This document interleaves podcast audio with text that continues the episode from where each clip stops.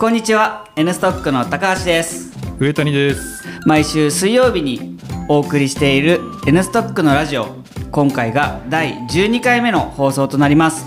どうぞよろしくお願いします。お願いします。わあわあわあということで私ですね初回ぶり。まあ第1回目ぶりなんですよね。皆さんこう複数回出られてる方がもう多いと思うので喋り慣れてるラジオパーソナリティみたいな雰囲気で普段会社では接していますが。そういう人もね出始めましたね。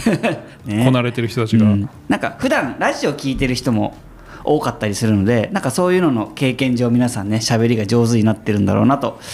思いますけども。なるほど。私も中学校ぐらいからですね「オールナイトニッポン」リスナーでございまして「えー、なないない」とかですねクリームシチューをよく聞いておりました。はい。じゃあ今日ちょっとその経験を遺憾なく発 発揮していただい第て1回でも発揮できてないので無理でしょうね。1回目ちなみにいつだっけ撮ったの？7月？8月？なんか2回撮ったんですよ。確か。あ第1そうなんだ。回ってはい。7月の頭ですね。ああじゃあ7 2ヶ月ぶり、二まあ成長はしラジオについての成長はしてないと思いますね。してないしてないはい、でえっと最近のネタなんですがちょうどですね本日13日9月13日に、えー収録してるんですけども本日未明にですね毎年恒例のアップルイベントが開催されておりまして、はい、新しい iPhoneiPhone15Pro はいとか、ProMax ですね発表されましたけど、はい。上さん買います、いやですね見送ろうと思ってたんですけど買っちゃいそうですね。うん。なんで買うかも自覚的になれてないんですが なぜか買っちゃいそうです。なるほどなるほど。なんでなんだろう、まあ、USB-C になるっていう,、うんうんあ端子がね変わりますはい。ね、ライトニングケーブル捨てたいっていうだけ。あそうなんですか。意外とねなんかツイッターとか見るとライトニングケーブルなくすなくなるの嬉しいって書いてますけど、我が家ライトニングケーブルたくさんあるんで別になくならなくてもいいんですよね。いやね、それが結構あれなんですよね。こう USB-C バンって取ったと思ったらライトニングだったとかそれをこう選定するのもちょっともう嫌だみたな。いるほど。なうんうんうん。あるんで。あとこう前後ね逆になったらもちろん刺さんないじゃないですか、うんうんうん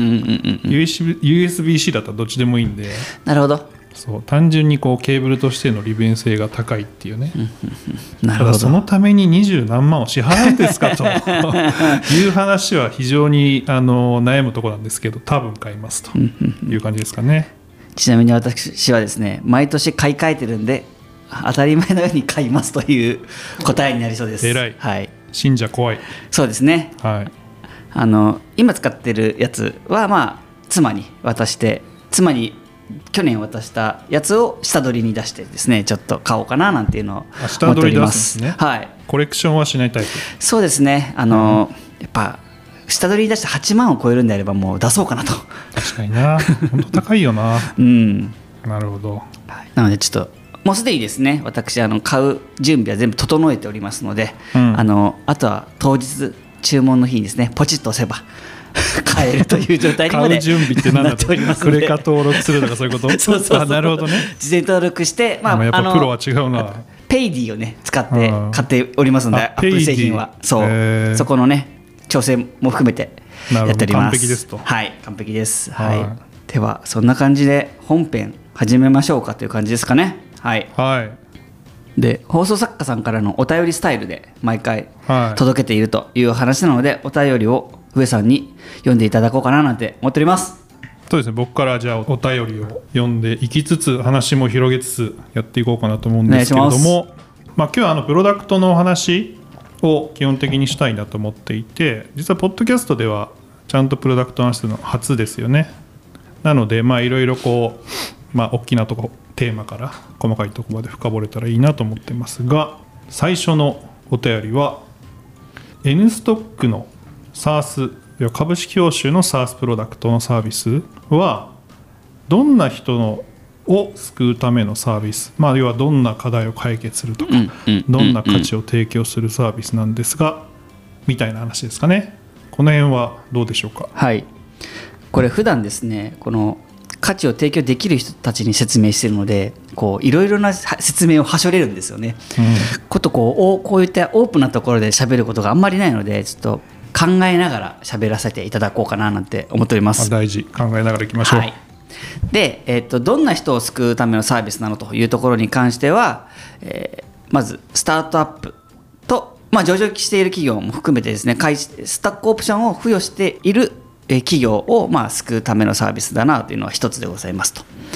でその中でですねさらに、えー、と実際にストックオプションの業務に関わっている人たち、まあ、我々ですね事務局さんって呼んでるんですけども事務局さんの方々を救うためのサービスっていうのがまず一つですかね。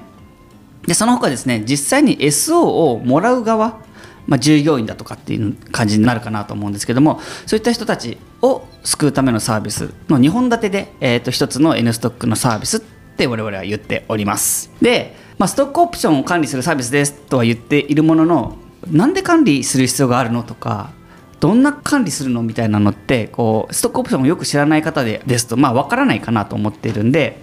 まあ、これをもなんかかいつまんで説明できるといいのかなと思っていてですね。まず前提として SO って発行するたびにですね条件が異なるんですよね。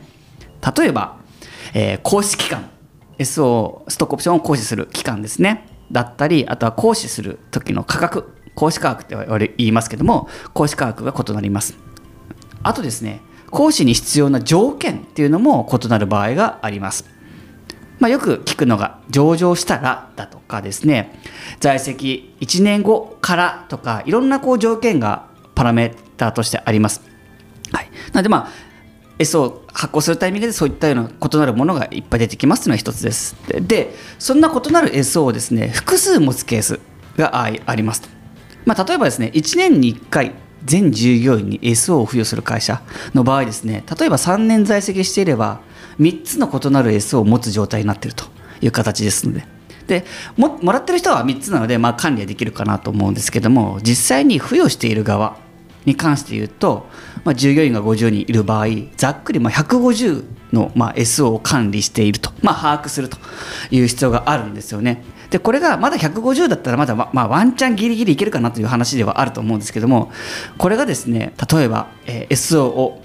20回、えー立ててそれに対して200人に付与した場合ですねもうちょっと私掛け算苦手なんで大変な数を管理する必要があるというところが分かるんじゃないかなと思いますので、まあ、これを管理するといったと時に Excel で管理するのってもう早々に破綻しそうだなっていうのはなんかこう難しくないのかなと思っております。なのでまあそこをちゃんと、えーまあ、Excel ではないプロダクトで、えっと管理していきましょうってとところがまあ簡単な SO を管理するサービスっていうところの大枠かなと思っております。はい、あとまあ管理するっていうところに行きますと単純に SO の個数ですね今私何個持ってますか？今私って何個行使できるんですか？みたいなところを、まあ、パッと,、えー、と見れるようにする機能だったりだとか。あとそれはまあ権利者側も、えー、と事務局側もよくある、え問い合わせではあるのでそれにスッと回答できるようにする機能だったりだとか。あとはですね、えー、と実際に行使するときですね。今で言うと私高橋は第何回の SO を何個行使したいです？振り込んでいただきたい口座はこちらで。住所はこちらでございます。っていう紙をですね 実際書いて事務局に渡して、えーその事務局さんがそれを証券会社だったり信託銀行に渡すっていうオペレーションが発生してるんですよね。まあこれってもう紙じゃなくね？みたいな。単純に考えて、まあ、そこをですね、まあ、当たり前に、まあ、令和の時代なんで、まあ、紙ではないですよねっていうところから、えっと我々は解決していきたい。令和のオペレーションを、えっと提供していきたいななんていうのを思っているっていうのはサービスを考えているという形でございますので、まあ、いろんな株式報酬に関わる、えっとステークホルダーの方々みんながこうハッピーになるようなサービスを作っていきたいななんていうのを考えています。はい。うまくまとまったかな？まとまってるんじゃないですか？まあどうしてもあのテーマ的にねあの複雑ではあるんで、まあ、多少長くなってしまうかなと思うんですけど、あの聞いてて一個気になったのは、えっと、こう事務局要は運営をする方々ですかね会社でいうところの、まあ、そういう方々にとっての利便性であったりとかこう生産性が上がるよねみたいな話とか、まあ、その権利者の方、まあ、社員の方ですねの利便性、まあ、手続きの利便性が上がるよねって話はよく分かったんですが、まあ、他方でというか従業員の方ってそもそも SO いらなくね？とか SO なんでもらってんのかよく分からない、SO の価値がよく分かってない。みたいな人って多いと思うんですよね。僕もあのすごく昔ですけどもらったことがあるんですけど価値がよく分からなくてそのままあの放棄してやめちゃうみたいはいはいはない。こともあったんですけど、その辺に対するアプローチっていうのは何か考えてたりするんですか？はい。この解決したい課題のもう一つの側面だなと思っていてその S を渡したはいいが伝わってないよねっていうのはですねこれ渡した側もすごい思ってるんですよね。うん。まあ、こういろんなインタビューをしたりですね。実際に商談している中ではやっぱそこをポイントにしている、えー、とお客さんもいるなというところになっております。で我々としてそこをどう解決していくのかっていうのはですね、まあ、正直なんか明るいゴールはまだわからないっていうかこうだよねっていうところまだ我々も見出せてないので、まあ、作りながらですねお客さんのフィードバックですね実際の権利者さんのフィードバックをもらいながら輪郭をはっきりしていきたいなとは思っておりますが、まあ、大前提としてさっきあの言いましたけども自分何個持ってるんだっけとか今自分何個行使できるんだっけっていうもう当たり前に知っててほしいような情報まあ、契約書に書いてるので分かるじゃんって思うと思うんですけどもその契約書さえ、まあ、難しくて読めないよねとか、うん。日本語もですねやっぱりこういろんな会社のやつを読んでると書きぶりが異なるんですよね。同じことを言ってるのに、まあ、そういったところを我々はちょっと見やすくする、まあ、サマライズまずしてあの自分の持ってるものをまず把握してもらうってとこが第一段階かなというのは思ってたりしますっていうのが一つです。でさらにプラスして何個持ってるだけではなくその何個が実際キャピタルゲインはいくらなんだっけみたいなところもですねこう我々としては出していきたいと思っております。実際それがないと正直 S をもらってる価値があんまないかなと思っているので、まあ、そこに関してはもう基本的にはデフォルトで我々はこれは出すべきですよっていう形でお客さんにお伝えしながらですね、えー、と開発を進めているって形になっております。はい、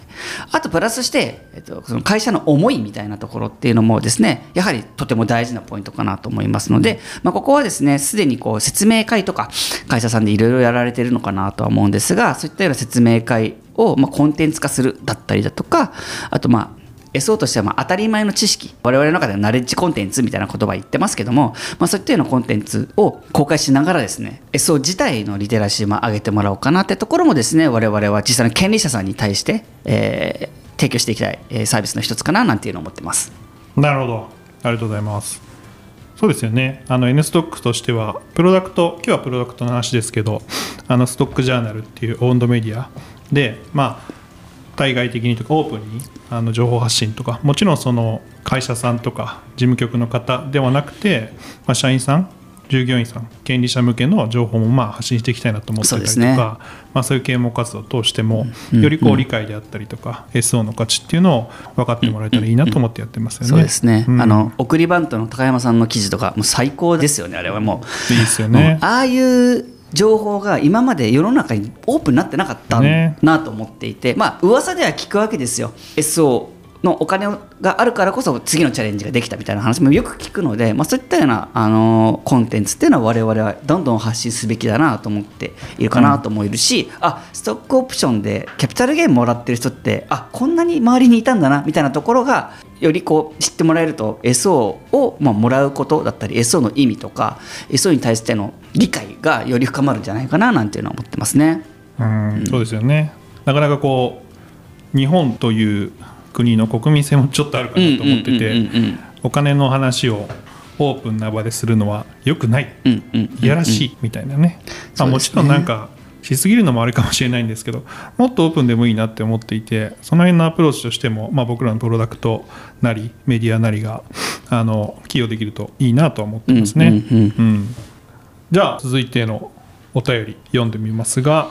えーっとプロダクトの開発チームの話ですかね。今こうどういうチーム構成でどういうプロセスで進めているのかみたいな話ですかね。はいはいはい。どうですか？第9回のポッドキャストに参加しているエンジニアチーム、まあ、3名と、まあ、ここにいる、えー、とデザイナーの上さんと、えっと POPM である私ですね。あとドメインエキスパートの野瀬さんが、まあ、一つのチ開発チームとなって開発を進めているという形の、えー、夫人です。で、まあ、大前提として、まあ、SO の付与から現金化までに発生するイベントとかですね、まあ、その業関わる業とかですね、まあ、そしてまあ野瀬さんのこれ辛かったっていうような声を聞いて私が大まかにこうロードマップを引いてますと。はいまあ、その中から大きめの課題とかですね、まあ、機能をまあエピックという単位で区切って、まあ、要件を決めていくっていうような流れになってます。でそれこそ最初の方はですね私あの Figma でワイヤーフレームいっぱい書いてですね上さんにデザインを依頼してたんですよね。うんなんですが今ではですねこうなぜやるのかとかどんなユーザーフローかとかまあ要所要所でどんな要件どんなことを成し遂げたいかみたいなことをまあまとめたドキュメントですね。をまあ軽く作りですね。それをまあ上さんと野瀬さんにレビューしてですね説明するという形です。でそのその後まあデザインをしてもらって、えー、とまたレビューフィードバックをもらうみたいな流れがまあまず前提としてありますと。で、まあ、一通り方向性決まったら今度はエンジニア3人に対して、まあ、このエピックを説明する会みたいなところを最近設けているんですけどももうここで、まあ、実際に実装に入る前の、えー不明点とか考慮点とかを洗い出すディスカッションを行った上で、まあ、チケットを切っていくって形になりますね。でこれもまあちょっと前までは私が細かくですねストーリーという単位でこうチケットを切ってたんですよね。こういうことができるとかこういう操作ができるみたいな。なんですが、まあ、これも今はとみんなでですねチケットを切るっていうような形をとっている感じですかね。体制としては。はい、なるほどなるほど。そうですよね。まあだからそのさっき言っていた体制、えっと、6名ですかね、うんうん、の体制でなんやかんや1年半。1年入ってますね。同じメンバーですよね。そうですね。変わらずというか、はでずっと開発してきてだいぶそのプロセスとかコミュニケーションも含め、うんうんうんうん。なんかこう当然こなれてきたというか、そうですねこなれてきましたね。うん。うん。まあ、一定こう通過でやれる部分も出てきたし、まあ、単純なワークフローとか手法みたいなとこでもなんかこう無駄な部分をそぎ落としましょうみたいな話もかなりこうできるようになってきたんじゃないかなっていう感覚はありますね。そうですね。ちなみにこう、まあ、マチャさんはこうスマート HR でずっとやっていたじゃないですか、でその時とまあ当然規模とか、まあ、事業ドメインも違うんですけど、と比べて N ストックの今のフローとかプロセスでここはユニークだなと思う部分ってありますか？ありませんって顔してますけど。ないなと今ちょっと思っていて多分エンジニアチームとしてはあるかもしれないなというところはあるんですけども私としてはそこまでないかなと思っていて背景としてはですねスマート HR の、まあ、とある開発チームの、えーとスクラムイベントエンジニアチームと一緒にこう参加したりしてですね彼らのやり方をこう学んでいたりするんですよね、まあ、そういったところもあってですね彼らのいいところをすごく取り入れてはいるので、まあ、なんかならではみたいなところってなんかあんのかなとはちょっと思っていたりしますかね。うん、うん、確かにベーシックうん、ベーシックだと思います。はい。に、まあ、ある種こうなんかフォーマルにやってますよね、うんうんうん。あの よく言われる開発フローとかこれいいよみたいな話とかをまあちゃんとやってるっていう感じはしますよね、まあ一方でこうしっかり立ち上げ機ならではのスピード感みたいなものも、まあ、大事にしたいよねっていう空気感とか、まあ、コミュニケーションもあるっていうところはありますかね、そうですね。最近やったこう特徴的なところでいくとお尻を決めてやるぞみたいな プチ合宿的な感じでその一つのエピック大きいこう機能に対して1日かけてですねもうやるものを全部決めて、えっとまあ、コースもちょっと決めて打ち上げの日も決めてやるぞみたいなことをやったのが結構特徴的なのかなという感じではありますね。うんそうですねあれは結構、まあ、結果的にかなり良かったよかったですね。うん、なとは思っていて、とはいえなんかいわゆるスクラムのちゃんとしたやり方からは相当逸脱するそうですね。まあウォースタイルじゃないですかホールみたいな感じには見えますよね。そうですうん。ただ一定こう立ち上げ機のこうモメンタムとか熱量を出す意味ではかなりこう選択的にあれを取り入れられたっていうのはかなり良かったなって僕は中にいても思いましたね。打ち上げドリブンっていうのめっちゃ良かったですね。打ち上げ会場とかを先に話し始めるみたいなね。2, 時2時からでしたっけ？打ち合わせ打ち上げ。3時か。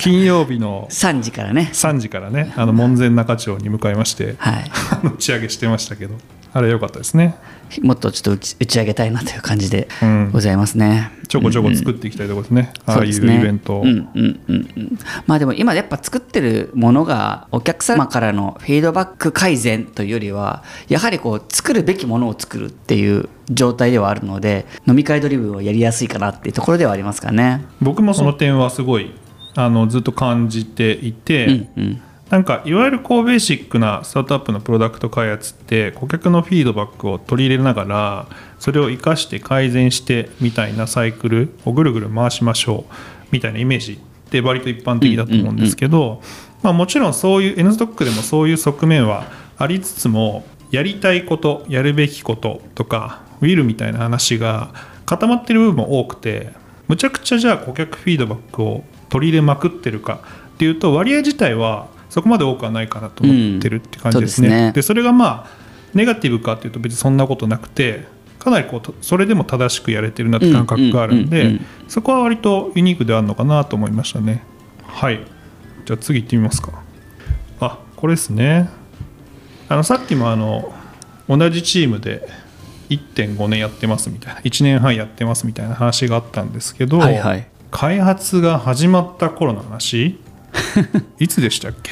覚えてないんですが開発という開発が始まったのは去年の春ぐらいの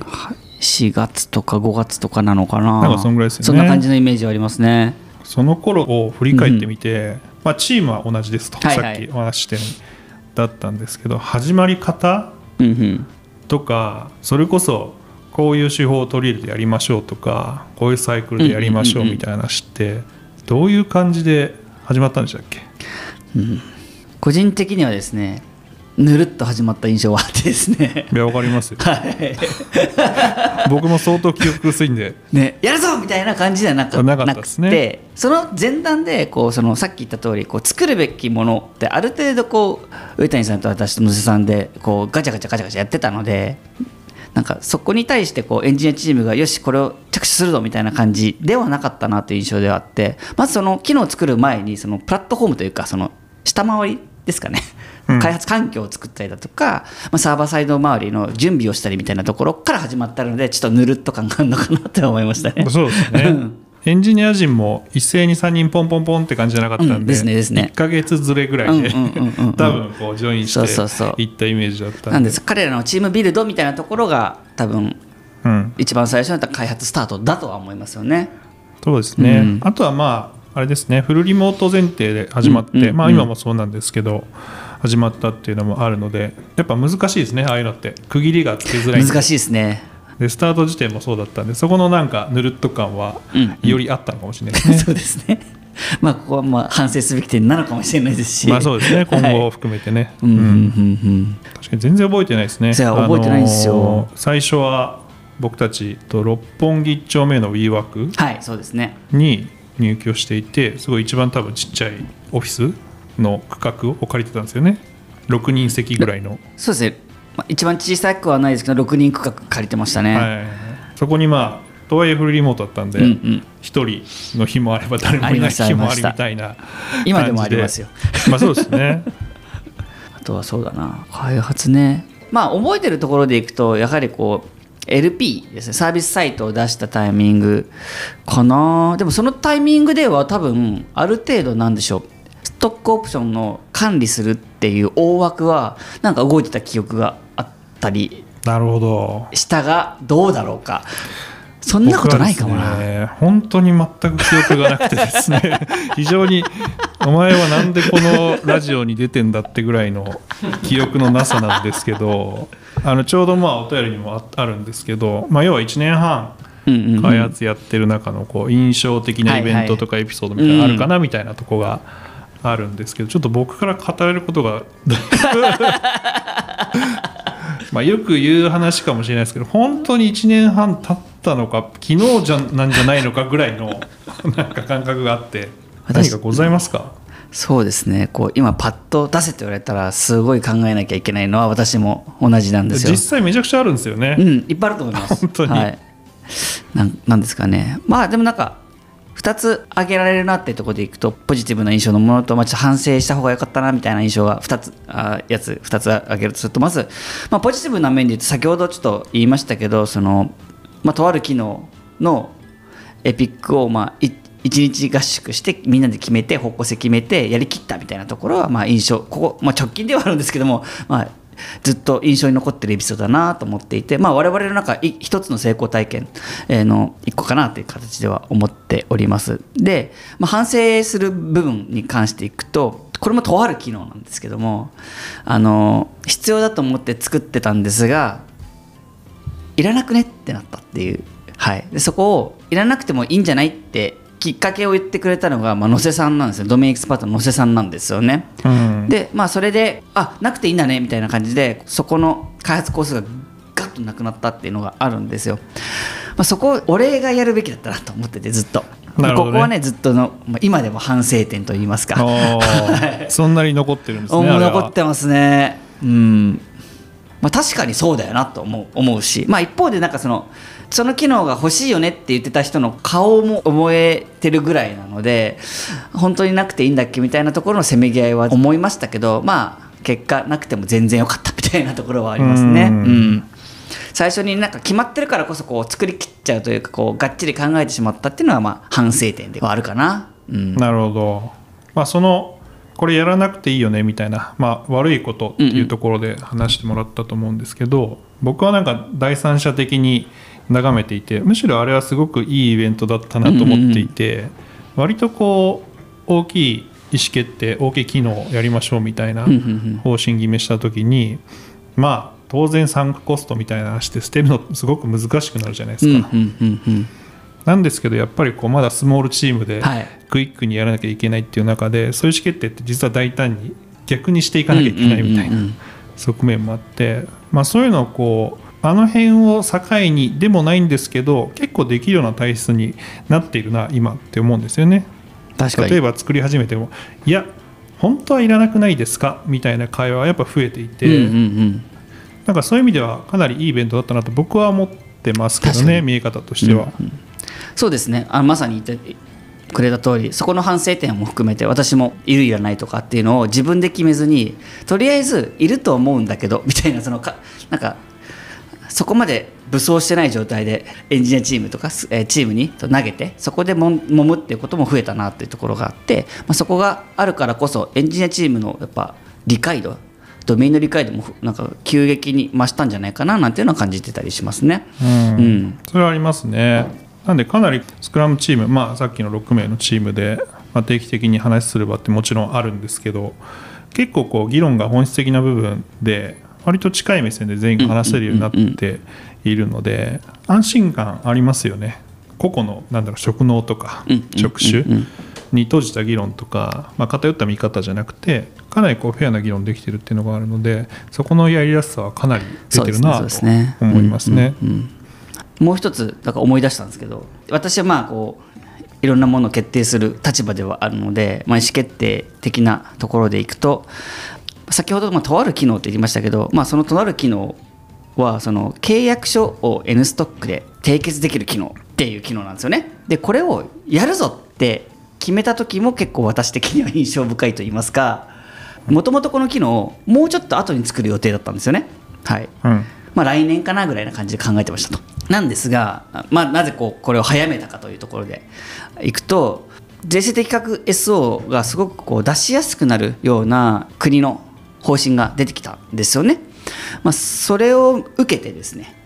あこれは契約書のニーズ増えるかもしれないってちょっと直感的に思ったっていうのが一つですねでその時同時に、まあ、複数の会社さんと商談した時に「ないんですか?」って我々が提案してないのにも言われたっていうところがあってですねあこれは今やるべきだなと思って、えー、と決めたっていうところがまあ個人的には印象深いなっていうのは一つ。でもう一つ印象深い理由があってですね実はスマート HR ででもこのスマート HR の文書配布機能っていう機能ですね。昔は雇用契約機能って言ってたんですけどもこの機能を企画したのが私でして同じような機能なんですよ。ぶっちゃけて言うと。でもドメインが変われば同じようなニーズが出てくるんだなみたいなところでちょっとあ私がなんか考えた機能って横転できるんだなみたいなことを思ったのもなんか印象深いエピソードの理由の一つになってますね。うーんなんで2回同じような機能を作るっていうのが個人的には感慨深いですね。まあ、共通点うんうん。があるところもあるし、まあ、ドメインごとの違いもあるしみたいなですね。うん。なんかその辺で言うとどうですか？というかあのスマート HR で長いことやられていて N ストックやられていてもちろんこう時代の潮流みたいな話もありそうなんですけど、まあ、あとドメインの違いとかうんうん。もあるんですけど、活かせている部分とそういう経験をはい。生かせてないなスタイル変えなきゃなみたいな部分って両方あると思うんですよね。そこって何かありますか？両方の面で。正直まだ活かせてないなと思ってるところがまだ分からなくて今今後出てくるんじゃないかなと思っています。じゃあ基本生かせてる部分のが多い？そうですね。と思いたい。と思いたい。大事。はい。でここからまたねなんか言われ指摘だとかフィードバックがあってこう気づく部分が出てきそうかなとは思いますかね。うん。うん。ちなみにその規模も違うじゃないですか、はい。その辺はどうですか？まあプロダクト開発以外の話になっちゃうかもしれないですけど、まあ、コミュニケーションであるとか、うんうんうんまあ、もちろん仕組みも違うじゃないですか。その辺は違いとか。こと開発に関することですか？開発以外でも会社としても、うん。うんそうですね、うん。当然まあ N ストックはゼロから作っていると思うんで、うん。うんうんその辺の違いももちろんあると思うんですよね、まあ、そこそ人数でいくと、まあ、私が今一つのこのプロダクト開発まあ事業の責任を担っていると思うのでそこの違いは大きくあるかなとは思いますね。あのーこのプロダクトがこければこの会社も危ういじゃないですか、まあ、そういうような立場でプロダクトの取捨選択はまあしてなかったなとは思います。スマート HR では。あー。まあ、よりこう重い責任を持ってうんそうですねそうですね。取り組んでるってういうところが違うと、うん。なるほどなるほど。であともう一個違うところでいくとこれもちょっと開発によっちゃうんですけども N ストックって株式報酬の管理業務の1から100までこう作ろうとしてるじゃないですか、うん。うん、一応全部でやりますみたいな、まあ、い一部ちょっとやらない部分もありますけども、まあ、そこを一人の私が考えて機能に落とし込んだり要件に落とし込むってところが今までやってきてなかったところなんですよね。私がやってきたことってこうえスマート HR 上のプラットフォーム上に置く機能しか企画とかしてなかったんですよね。その中でも一応なんでしょうね業務フローはあるんですけれども労務という全体から見るとまあい一箇所うんなんですよね。なんでそことそこの違いが結構でかいなと思ってますかね。いろんなことを考慮しなきゃいけないのをなんかその考慮するポイントがより広いんだなっていうのが、うん。なんかこう N ストックをやっていく中で感じた部分ですね。大きな違いとしては。なるほど、まあ、全体をってところですよね。またあれもありますよね。最近 N ストックとしても話題に出しているセカンダリー。の事業っていうところでも、まあ、当然僕らとしても株式報酬のプロダクトとのシナジーがあるからこそ始めようという話になっはいているわけで,、そうですまあ、そういった意味での会社全体の事業方針とのこう流動性が高い状態まだいろいろ決まったりやめたりみたいはいはない。話が日々社内である中でそれを取り込みながらやらなきゃいけないっていうのもまた難しさの一つではありますよね。そうですね。でもなそこをなんか難しいとはあんまり思ってないかもしれないですけど、まあ、楽しいから考えるみたいな、はいままだ前そういうマインドかなとは思いますね。いいですねここがこれが多分人が増えて多分確認するステークホルダーとかこう話さなきゃいけない人たちが増えると多分急に僕はなんか元気がなくなるかもしれませんね。もう面倒くさくなっちゃってるみたいな。そうですね。そういうの得意な人世の中にいるよなみたいな。はい頑張っていただきたいんですけども、あのーまあ、直近でもチームメンバー増えるっていう話もうんですねですねありますし、9月でも3人プロダクトメンバーだと2人増えるんですかね。ね。エンジニア。お一人とデザイナーお一はい人というところなので、まあその先ほど言っていたステークホルダーというか変数みたいのはもちろん増えていくのでま あちょっと頑張っていただきたいなというところではあるんですけれども。そうなんですよね、まあ上谷さんがこう今関わってるチームからちょっと抜けるじゃないですけど関与が若干こう薄くなって次入ってくるこうデザイナーの人にこう徐々に引き継いでいくってことがまあ決まっているのでそこは正直私なんでしょうドキドキワクワクちょっと不安みたいな感じですね。こう1年半やってきたんでちょこの慣れと言いますか。まあね。でそこをねまた新たに作るっていうのも、まあ、私としてもたの新しいメンバーの人とそれを作れるのがた楽しみではありますし新しいメンバーもドキドキしてるとは思うので同じですよって言いながらですね。あのビルドチームビルドできればいいのかななんて思いますよね。そうですね、ここはあの僕たちチームとしてもまず乗り越えるべきタイミングでもあるのかなと。そうですね。人が増えるっていう、そうですね。みんなねスタートアップが経験することだと思うんですけども、はい。まあ、ちょうどあの入社するみたいな話があったと思うんですけど、まあ、それ以外にこう直近こんなトピックありますよみたいなのありますか？そうですね。まあ粛々とこう作るべき機能を作ってますって感じたちではあるので、うん何かそれをこうバーンと出すようなことはまだないかなとは思いながらも、うんうん徐々にですねお客さんの反応も変わってきてるなっていうところがまあ最近のホットトピックです。はい、ではどんな反応かっていうのはまた別のポッドキャストが特集してくれるかもしれませんけれども、ねとてもテンションの上がる反応をいただいていますっていうのは一つですかね。でもう一個が今までこう一回作ったものをリニューアルするっていうことをですねちょっとこのタイミングなんですけどやってるっていうのが大きなホットトピックではあります我々としては。そうですね。一部の機能というか、はい。大きめの機能ですね。ここもですねこう散々こう悩みながらですねデザイナーの上谷さんとドメインエキスパートの野瀬さんと私でもうかれこれねまあトータル時間にするとちょっと1週間とかぐらいになるかもしれないですけども研究学学の議論を経てですね出来上がった出来上がる機能がありますとこれは結構私たちとしては絶対にこうやらなきゃいけない機能なんですよね。はい。ちょっと作ってみてやあの回してみようとかではなくてちゃんと作んないといけないような機能ででして、まあ、これをですねちゃんとこう作り切るぞというところだったり、まあ、この機能が世に出た出るとですね今までなかったような体験もなんか与えられるんじゃないかな、まあ、特にこう事務局側の人たちに対しては与えられるんじゃないかなと思ってるんで、まあ、ここがここの出来上がりが最近のホットトピックになるのかなと思ってますね。あれはめちゃくちゃいいですよね。そうですね。めちゃめちゃいいと思いますあれは。めちゃくちゃはいいですよね、すごいこうどんな機能じゃいって聞いてる人は。具体的に喋れよっていう話ですけど、ね。まあ、めちゃくちゃいいです、はい。としか言え,、はい。言えないというか。これは多分世に出せるのは多分10月以降かなと思いますし、ですね。はい。まあ、そのタイミングになればねもうちょっとこう今作ってるものだったり使えるようなサービ、えー機能についてもちょっと世に出していこうかななんていうのは思ってるんでその時までもうちょっとお待ちいただければなと思っております。なるほど、楽しみですね。僕も楽しみです。はい、はい。じゃあというところでプロダクト開発に関する話をいろいろ聞かせてもらったり、僕も喋ったりしたんですけども1対1回目ぶりのラジオですかね。そうですね。どうでしたか？いや上手に喋れてるかなっていうところが一つと私ええかっこしいな部分があるんでこう賢く喋りたいなと思って喋ってるんですけど 多分それが上手にできてないのでまあそんな感じで大丈夫ですかっていう ところでございます。じゃああのリスナーの皆さんは あええかっこしいしてるポイントを探しながら聞くっていうこう楽しみ方がね、まめちゃめちゃ恥ずかしいです。う